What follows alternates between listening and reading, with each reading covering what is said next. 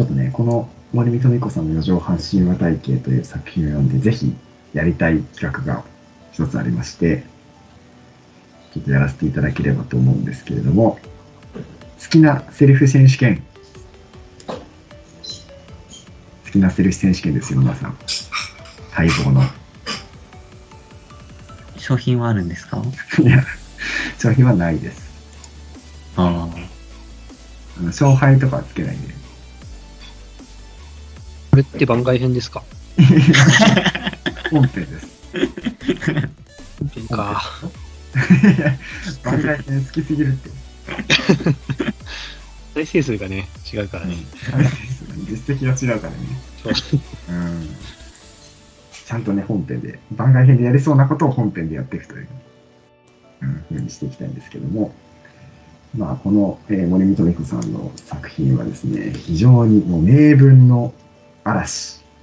どのページのどの行を読んでもね、名文と出会えるっていう素晴らしい作品なんですけど、その中でも、この部分、まあ、一文とかじゃなくてね、このシーンとかで全然いいんですけども、まあ、一番個人的に好きだったセリフっていうのをそれぞれ発表していきたいというふうに思います。じゃあ、どうしましょうかね。選書者の友也さんから発表していきますか。私ですか？はい。恐縮です。うん、できればね、えー、まあ、何ページのどことか読んでいただけると。すぎません。あ、そんな恐縮しなくて大丈夫ですね。えー、そうですね、ちょっと、はいえ本当に多くて、結構マーキングしてたんですけど、改めてマーカーの多さに 驚いてはいるんですけど、はいまずちょっと面白い方を選びました。あの、あなんかメッセージ性がある、いわゆる名言みたいなものあ、もうん。あって、ちょっとそれを言おうかともちょっと迷ったんですけど、はい。まずはちょっと、わかりやすく、その私とオズとの関係性を言い表した面白い文はいがあったので、これを紹介したいなと思います。ちょっとこれページ数が同じかわからないですけど、ん私の見てるのだと224ページ目ですね。私とオズが一緒に焼肉でご飯を食べているシーンになります。その中で、あの、私はちょっと酔った勢いで、あの、オズへの不満をぶちまけるんですね。2年間不毛に過ごしたのは、オズのせいだと。そうすると、うんまあ、オズは、いや、まあ、あまり意味はない時間ではあるけど、楽しいじゃないですかっていうふうにうん返した後に言ったセリフがこちらになります。はい。お前の憐憫などいらん。大体、俺が置かれている核のごとき不愉快な状況は、すべてお前に起因する。ひどい。ここまで言い切るのすごい。こういう関係性なんだな楽。しい焼肉の場で。ここまでバッサリ言い切る。すべてお前に起因する。ね。面白いポイント。100%の多席思考。すごいですね。本当に綺麗な。純度100%。他の、なんか、あれですか、教訓みたいなところが得られるポイントもあったんですか？あります、あります。ああんまりなんかこの作品ってもう本当にエンタメとかユーモアに振ってるかなと思ってて、あまりそういう観点では見れなかったんですけど、やっぱり、樋口師匠の言葉ですかね。ヒルスじゃそんな言ってた？うん、なんか適当なことばっかり言ってる気がするけども。聞こはそうなんですけど、たまにその、真理をつくようなあ発言もしてらっしゃって、そこも、その私がまあ現状に対する不満を述べていたシーンだと思うんですけど、はいはいはい。2年間すごい不毛な時間を過ごしてしまって、あの、うんあの時の大学生の初めに選択を誤ってなければ、こんなことにならなかったんですよねっていうふうな不満をぶちまけた時に、うんわかる師匠からいただいた金言です。はい。可能性という言葉を無限定に使ってはいけない。我々という存在を規定するのは、我々が持つ可能性ではなく、我々が持つ不可能性である。うーん。さらに、君がいわゆるバラ色の学生生活を満喫できるわけがない。私が保証するから、どっしり構えておれ。保証するなよっていう。ああ、そんな深いことも言ってたんだね。可能性ね。なるほどね。確かにすごい、見方によってはひどい言われよううんけど、はい。でも確かにその通りだなっていう。あくまで自分は自分であって、うん。何でもかんでも希望通りに行くわけがなくて、うん。結局自分の考えに沿って動くから、うん。自分ができないっていうところから、うん。自分っていう存在は決まっていくんだなっていうのは、確かにその通りだなって思いましたね。ああ、そうですね。ああ、なんかその樋口さんの、樋口師匠の言葉が、そのままこの作品、四畳半神話体系で描かれていることをうん、やらしているとも言えるかもしれないですね。そうなんですよ。うん。やっぱこの本うん。全体を通しての、うん。まあ一つのメッセージなのかな。基本的にはそのポップで、まあ、ユーモラスに溢れた、読んでて面白い本だと思うんですけど、そういうメッセージ性があるのも魅力だなって思って、やうん。っぱりこの、ちょっと話長くなっちゃいましたけど、あの、最終話だけちょっと異質で、うん。私が、あの、不満を抱えてるっていうのは他の3話と同じなんですけど、その中で私が4畳半を渡り歩いていく中で、私が他の選択をした場合の私の生活っていうのを全部見ていくことができるんですよね。まあ、その結果、ほとんど変わり映えがなく、あるのは微細な、さまつな違いばかりで、はい。結局私はあの時どの選択あの選択をしていたとしても、バラ色のキャンパスをライフを送ることはなかったんだなって、その時感じて、うん。今、ある生活とか人間関係を愛おしく感じ始めるんですよね。うん。そういった意味でも、この樋口師匠の言葉はうん。一番刺さったかなって思います。そうだね。ああ、それが確信をついてたってことだよね。私、主人公の私がそれに気づくためには、えー80日間4畳半だけの世界を放浪する必要があったんだけども、まあこの樋口師匠のね、言葉にちゃんと耳を傾けていれば、そんな必要はなかったかもしれない。はい。じゃあ、広瀬さん、好きなセレス選手権発表をお願いします。はい。えー、多分毎、毎、どの章にも出てくるんですけど、おおはい。成就した恋ほど語るに値しないものはない。ああ、素晴らしい。いや、俺も本当にそれ、迷った。本当ですか？うん。いいんだよね、もうね。そうですね。あの、明石さんとの恋愛が成就したらしいんですけど、はい。うんそれについて毎各章ごとに最後に言ってて、うんなんか本当にそうだなって思ったんですよね。やっうん。ぱりその、恋になる過程とか、うん。恋が始まった頃って、すごくいろいろ不安になったりとかするし、うん。話題として人に話したりとかもすると思うんですけど、うん。でも一旦成就してしまうと、うん。あえてわざわざ話さないというか、ははそういうよレベルのものになってしまうので、うん。あの、本当に成就すると語るに値しないんだなって思って、うん。すごく、あの、響きましたね。うん。そうですね。いや、なんか個人的にはここが、その私、全編を通して、あの私の本当に数少ない、かっこいいポイントだと思うんですよ。数少ない。基本的には本当にダメ人間っていう感じなんですけども、このやっぱり成就した恋はほど語るに値しないことはないみたいなところに急にこう言い切ってる。本当にまあ唯一って言ってもいいぐらいの作全作品全体を通じたかっこいいところなんじゃないかなと思って。唯一。あれはうんダメなんですか？あれ、はい。あの、対岸のバーベキュー会場に向かって打ち上げ花火を あれは良くない。したはい。あのシーンは。あれはかっこよくないです。あれはかっこよくないんですね。あの後すぐにね、あの逃走してるんで、ね、すぐに逃げてるんでダメですね。やっぱりこの私っていうのは、ひねくれ者で、まあ、周囲にこううまく混じっていける、いけないっていうところがあるんですけど、一つ、まあ、自分の哲学を持ってるっていうのは、まあ一つの利点としてあるのかなと思っていて、なかなかこう作中では、その自分自身のえー確固たる哲学を持ってるっていうのが、こうなかなかあのいい方向に出ていかないっていうところがあるんだけども、この明石さんとの恋愛のところについては、えーなんか一つその自分の、えー芯として持っていることっていうのが、をズバッと言い切って、本当にあの恋愛の話でそれ以降全く出てこないので、えーしっかりこう実行してるっていうかっこよさみたいなところがあって、まあ、私っていう登場人物の一つの本質みたいなものを、えーかなりよく表しているところなんじゃないかなと思って、だからこそはすごく響くのかなっていうふうに思ったりしましたね。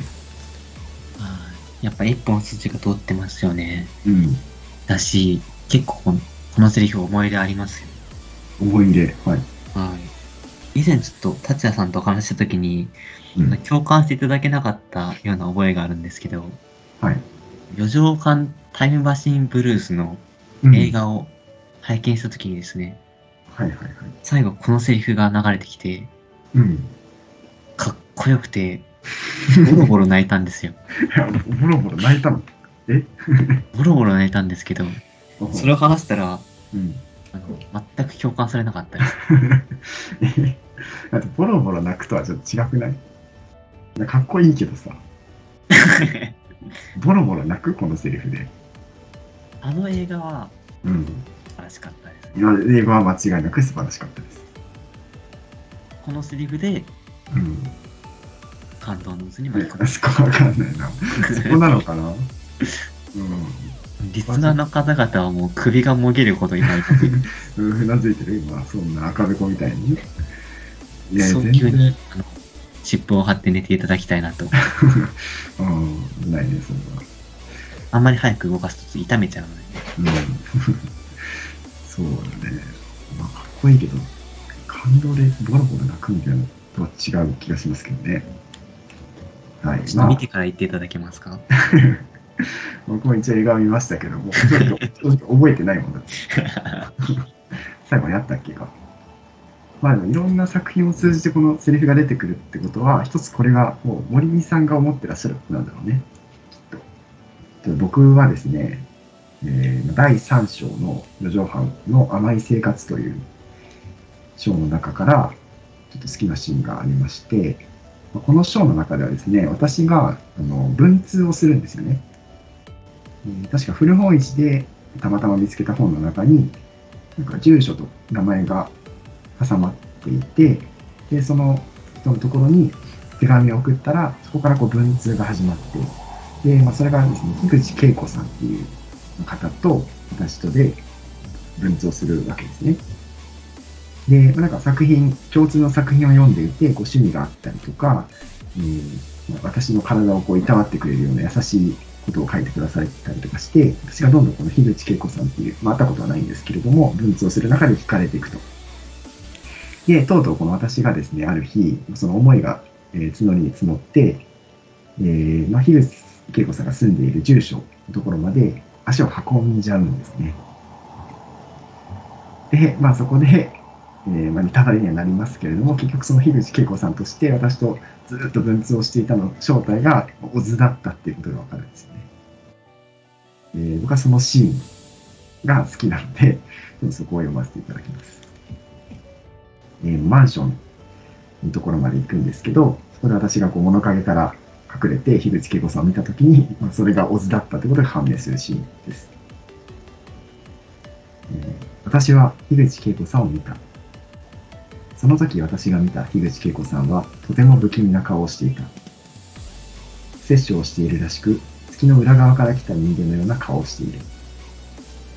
他人の不幸を恋願うような不吉な笑みを浮かべていて、妖怪ムラリヒョンと言うべきであろう。まるでもうオズである。オズとウリ二つである。むしろオズそのものである。オズ本人である。いや、俺、ここ本当にたまらなく好きで。なんかよくあの、ギャグアニメとかで、こう、セリフが言われるたびに、画面が徐々にこうクローズアップされていくシーンとかあるじゃないですか。まあこの、まあ、この部分で、その主人公が、樋口恵子さんがオズであることをあの4回繰り返し確信してるんですけど、あのオズっていう言葉が出てくるたびに、自転車に乗って出かけようとしてるオズの顔が、ちょっとずつクローズアップされていく映像が頭の中に思い浮かんだんですよ、ね。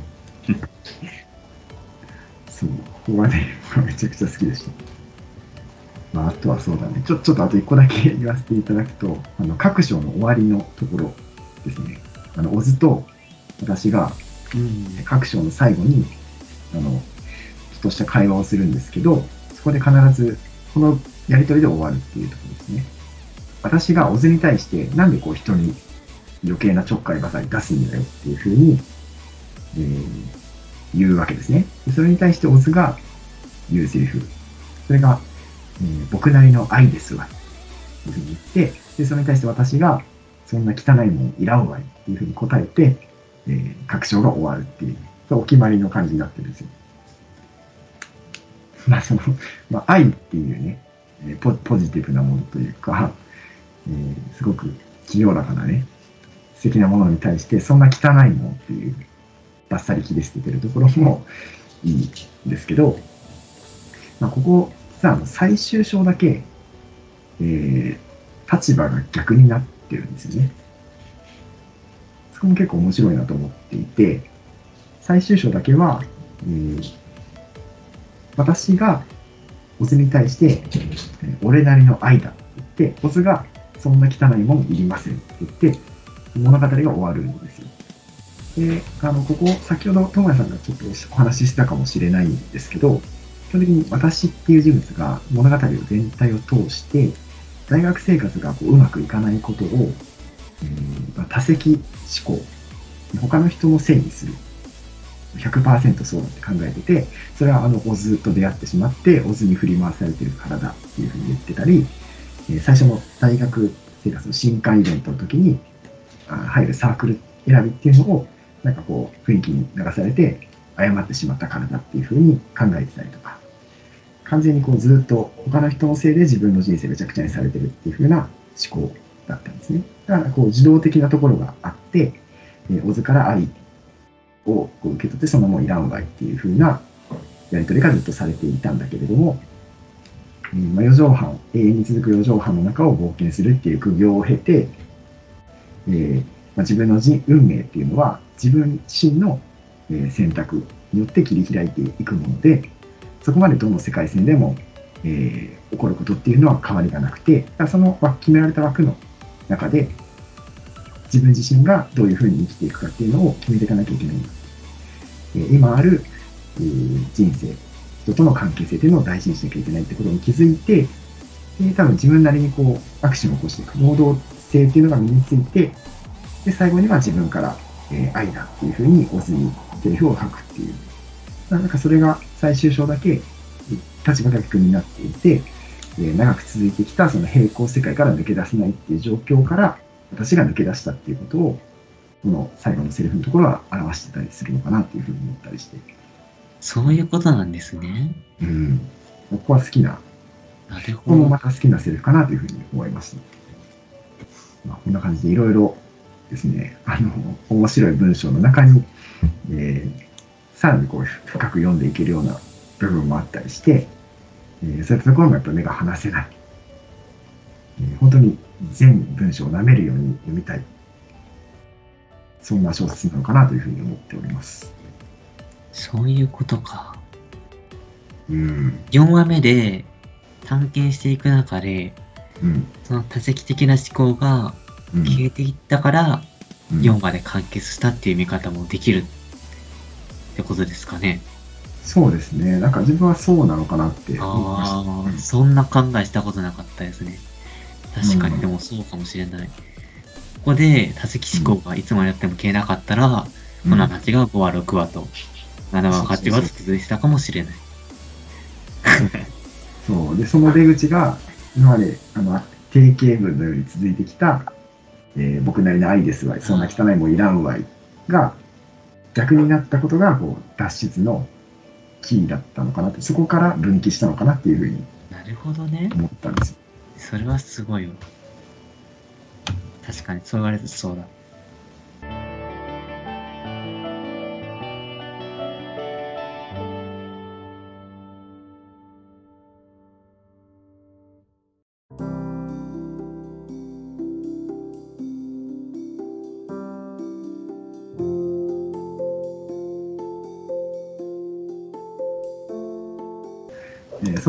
ろそろ読書会の本編を終わりにしまして、えー最後ですね、えー一行のコーナーに行きたいと思います。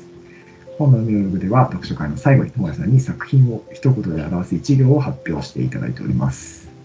はい、では今回もお願いします。はい。今回の作品、森見智彦さんの四畳半神話体系の一行は、春は短し、歩けよ男です。あれ、なんか聞き覚えが、ね？あれ、あれ？本当ですか？完全に私のオリジナルなんですけど。完全にオリジナル？はい。えーと、春は短し歩けよ男ですね。男。男？ちょっと鉛があるうん。ので、鉛がありますね。はい。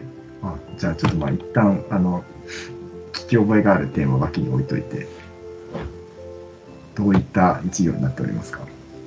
やっぱりこの、まあ、ユーモラスなその文体とかそういったところをまあ表現する一行もちょっと考えてはいたんですけど、うん。うん、やっぱなんかメッセージ性の方にちょっと心惹かれて、こういう一行にしています。うん春は短しっていうところで、まあ、可能性とかそういうところは表してるんですけど、まあ、そういうチャンスっていうのは、まあ、無数には転がってはいるけれども、そういった選択を実際に選べる機会、好機みたいなものは、まあ、そう多くないっていうのが、まあ、この本の中で語られているので、まあ、そういうふうにしたのと、まあ、その中でも、好機っていうものは、つい、あの、身近なところに転がっているものなので、うん。なんとかこう、あがきながら、うん。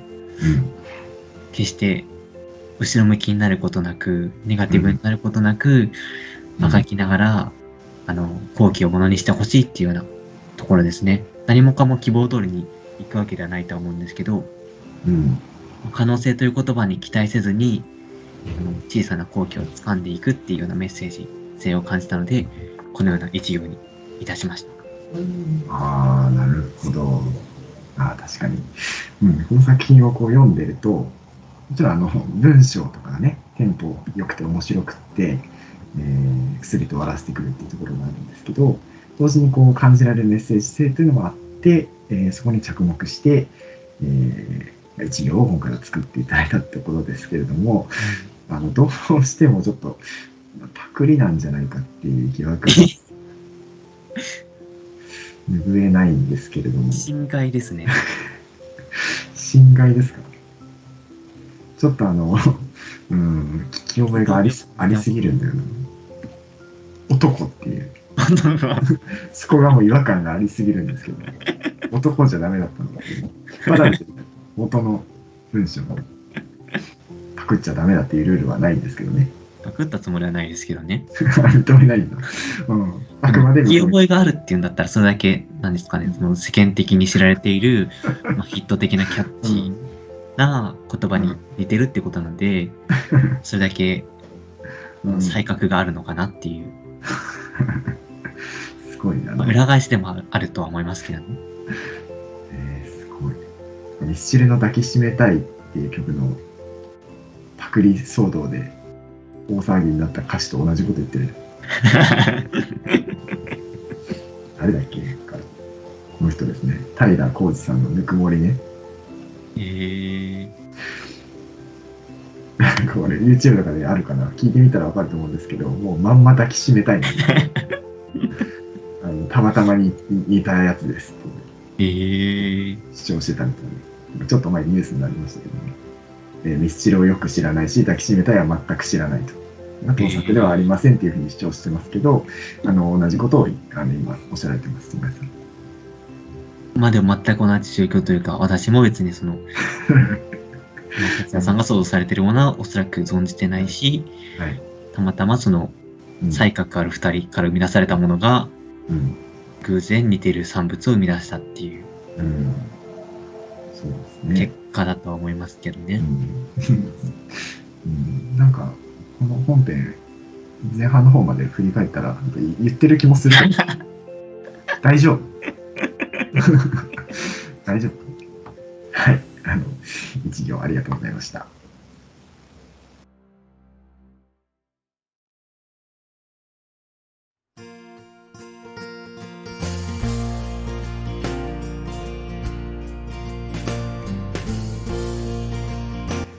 ということでエンディングです。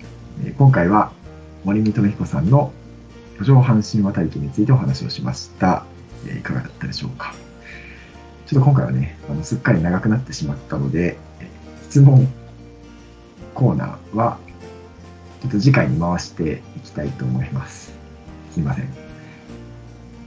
えーでは最後にですね、次回のテーマ本を発表にして、えー終わりにしたいと思います。次回の選書者は広瀬さんになります。はい。では、えー発表の方をお願いします。はい、えー、常川幸太郎さんの秋の牢獄でお願いします。おお。秋の牢獄を初めて聞いたかもしれない。いや、なんかよくわかんないんですけどそれ秋の本で、なるほループものど。なんですよ、確か。はいはいはい。ちょっと興味があったので、うん。あれ、みたいなと。はいはいはい。あ今回まさかの上半身話体系とのつながりみたいなのもあるかもしれない。連続してるもの、いいですね。はい。ありがとうございます。えーということで、次回の配信は、常川幸太郎さんの秋の牢獄という作品を取り上げます。えーぜひお聞きください。最後に読書ラジオ本の見るのでは、皆さんからのご質問やご意見を募集しております。次回のテーマ本を読んだ感想や取り上げてほしいトークテーマなど何でも大歓迎です。匿名の質問箱、マシュマロで募集をしておりますので、説明会のリンクから、達也の読書アカウント、武蔵先立に送ってください。え匿名のサービスにはなりますが、もしよろしければラジオネームをつけて送っていただけると嬉しいです。はい。えー、それでは、また次回の配信でお会いしましょう。ありがとうございました。ありがとうございました。